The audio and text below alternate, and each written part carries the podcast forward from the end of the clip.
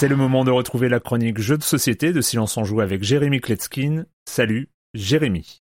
Salut Erwan, alors je sais pas si les forums de Silence en Joue sont un réseau social. En tout cas, je me suis bien fait défoncer après avoir dit des choses positives sur Mysterium. Si tu te rappelles, c'était dans ma chronique sur Obscurio. Ça a eu quand même l'intérêt de déclencher une conversation intéressante sur cette mode des jeux d'association d'idées, d'interprétation de mots et d'images. Et là, j'ai réalisé que c'est vrai que les jeux d'association d'idées à base de mots, c'est quand même quelque chose de plus noble. En tout cas, c'est perçu comme tel par les gens qui sont très sympas, mais qui connaissent pas vraiment bien les jeux de société. C'est clairement ce qui a fait le succès de jeux comme euh, Decrypto par exemple, dont on avait déjà parlé ici, ou d'un Codenames qui est d'une évidence déconcertante. Et je me suis rendu compte que l'an dernier au festival d'Essen, j'avais acheté un jeu extraordinaire, Trap Words, mais à l'époque il y avait que la version en anglais et donc je l'ai pas chroniqué ici. Eh bien je viens de le découvrir en français, traduit par euh, Yellow, et je vais pouvoir enfin partager mon bonheur avec vous. Et oui, car si vous avez trouvé des cryptos un petit peu compliqués à expliquer et à comprendre, et Codenames un petit peu répétitifs, Trap Words c'est le juste milieu avec une petite pincée d'aventure en plus. Le principe est extrêmement simple, on sépare les joueurs en deux équipes, un des joueurs de chaque équipe va recevoir un mot secret. Ce mot sera connu de l'équipe adverse mais pas de sa propre équipe.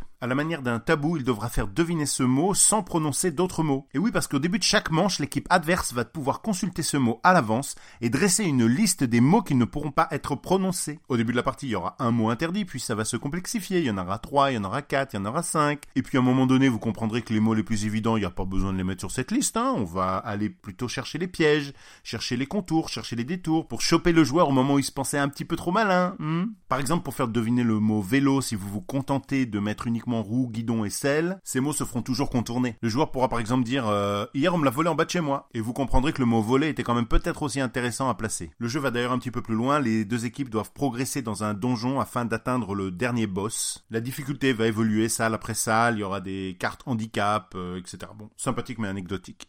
Et voilà, c'est un jeu à partir de 4 joueurs jusqu'à 8, euh, même 10, hein, ça marche très bien. Faut avoir au moins 8, 9 ans pour y prendre du plaisir. Les parties durent 30 minutes tout au plus. Comme je le disais, c'est édité en France par Yellow et c'est un véritable coup de cœur. Et là, on arrive dans une période extrêmement intensive avec euh, beaucoup de nouveautés à l'approche de Noël. Il va y avoir entre 1000 et 1500 sorties d'ici à la fin 2019. C'est la folie. Donc si vous, vous repérez des jeux qui valent d'être chroniqués ici, ben vous connaissez mes standards. Hein, hmm. Donc n'hésitez pas, dites-le moi dans les forums. Bye bye